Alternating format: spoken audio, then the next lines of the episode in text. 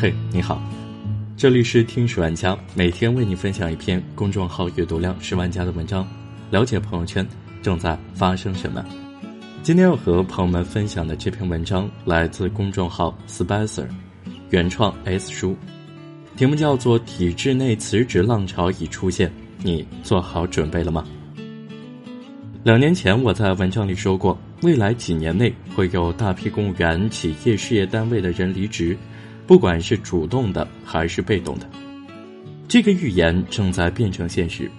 我相信，正在听这篇文章的你，身边也一定有朋友从体制内出来，或者是你自己正在准备辞职。最重要的原因当然是薪水涨幅太慢，慢到令人发指的程度。甚至我银行的朋友，过去三年的薪水不是逐年增长的，而是逐年递减的。你能想象吗？在物价不断上涨的背景下，选错了赛道，再努力又有什么用？十年前考进银行体系的人，当时有多少人羡慕？那可是当年的铁饭碗，工资待遇那叫一个好。但现在呢？现在整个传统银行业被互联网金融冲击的不行，收入下滑，银行的日子都难过，更别说银行从业人员了。有远见的人早就做出了选择。我的另一个朋友啊今天早上发了一条朋友圈，他三年半前从当时别人羡慕的外资银行辞职出来，加入一家当地正在起步的财富管理公司。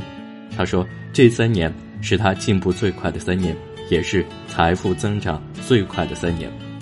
很明显，他很庆幸当初自己的勇气和决定，带着小小的骄傲。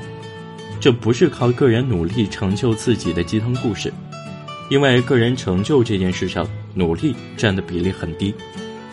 他走的最正确的一步，就是选对了趋势，抛弃了即将下沉的泰坦尼克，踏上了高成长的新赛道。这也是有可能成就自己的真正原因。过去几年，伴随着外资银行在国内的没落，相对比的是中产阶级的群体崛起。对于国内和海外理财的需求井喷式爆发，大资管的概念很火，所以财富管理公司业绩都很好。很多财富管理从业者一笔单子的佣金，就是过去在银行半年、一年的薪水。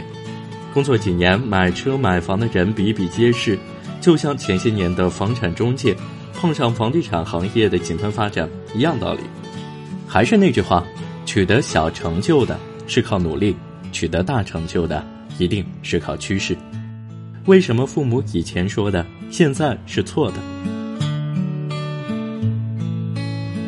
有人说出来混风险大呀，这几年行情好，过几年行情不好了咋办呢？这种想法就是小农思维，希望旱涝保收，而渴望旱涝保收的人，最后大多只能稳定的当一个穷人。我们知道，任何行业都是有生命周期的，一个行业永远增长是不现实的，因为这违背规律。所以我本人从来就不相信铁饭碗行业这件事。我们的父母之所以认为公务员、银行之类的是好，因为在他们的概念里。这些行业还处在上升曲线里，他们也没错。他们年轻的时候啊，这些行业的确处于上升曲线。而有眼光的人，能够看到这些行业如今真实的现状，不管是因为政策限制，还是因为市场竞争。事实上，这些行业几年前就过了上升趋势的顶点，已经处于很明显的下降通道里，所以。当年被父母苦口婆心忽悠进了体制内，自信满满的向同龄人炫耀工作的孩子们，现在就不得不面对收入越来越低、工作越来越鸡肋的窘境。问父母，他们的父母也只能是一脸懵，哑口无言，因为他们的父母也没有经验，不知道会发生这种事情，他们没经历过一个行业的完整周期，他们真的不懂，他们把短暂的现象。错当成了永恒，他们不够敬畏周期。有种出来混的，哪有怕失业的？那些真正出来混的人，比如我那个转行财富管理的朋友，就懂得如何抓住行业上升的趋势，把财富的增长曲线弄得和行业增长一样漂亮。当然，只要是一条曲线，一定会存在峰值，然后开始进入平稳期，甚至向下走。到时候他该怎么办呢？其实没有关系的，永远以下一场战争为目标。人生本来就不可能一招鲜吃遍天，那样活得也太容易了。选择的关键是先要在一个上升趋势里挣到钱。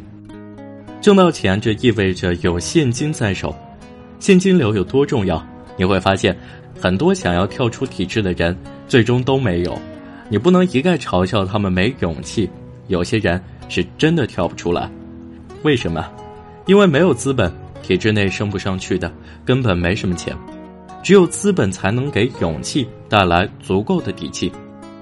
我一个朋友和我说啊，如果自己能跳出来，意味着有一段时间内可能没有很好的收入，他自己吃苦可以，但是家人没法交代，他有老婆孩子在家里，体制内的他是最重要的收入来源。如果他不出来，觉得对不起自己；但如果出来了，觉得对不起家人。至少在很长一段时间内，很合理，很无奈。我很庆幸当时自己的情况，一四年从体制内出来的时候，银行账户里有可以支撑我生活两年的钱，并且至少未来十年内我不需要照顾家人，这是我出来的底气和勇气。不管是新业务开拓还是转型，上战场之前，趁着备战期准备充足子弹。可以保证自己跟上下一波增长，蓄势下一波进攻。尤其是在今年整个市场行情不好，各行各业都很萎靡的情况下，更应时刻铭记金融圈那句话：“现金在手，天下我有。”随时随地为下一场战斗蓄积力量。待在活水里，保持清醒。第二点原因，除了拥有现金外，更重要的是，在竞争市场中混的人。抵抗行业周期、抗风险能力很强。在体制内的人，最大风险真的不是来自于薪水收入，钱的成本和时间成本比起来简直太低了。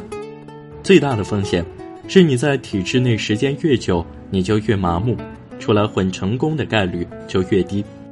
而在市场竞争里摸爬滚打过的人，市场嗅觉会灵敏很多，竞争素质也会更强。在一个行业周期的浪潮下去的时候，他们更容易及时上跳到另一个起来的浪上，这是他们的核心竞争力。其实这篇文章并不是一定要批判银行不好、体制不好，我真正想表达的是，如果一个行业不能进行充分的市场竞争，那就容易滋生慵懒，组织就不容易有竞争力，而人也一样，千万不要做那只在温水里睡去的青蛙。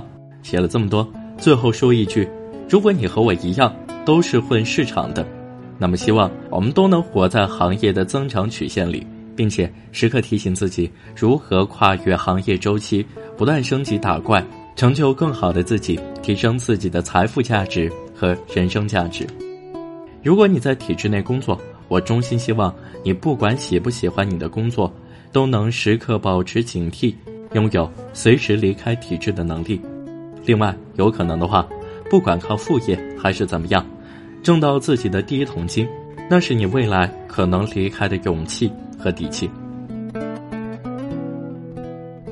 好了，这就是今天的节目。听了今天的这篇文章之后，不知道大家对体制内和体制外这两种观点的碰撞，大家更支持哪一边呢？欢迎在评论下方说出你觉得体制内更好，或者体制外更好。并说出你自己的观点。另外，我们的节目也开通了圈子，在音频的下方有一个进圈子这一个选项，点进去就可以和我们的节目组还有听众朋友们，嗯，更加有效的互动。好，感谢你的收听，我们下期再见。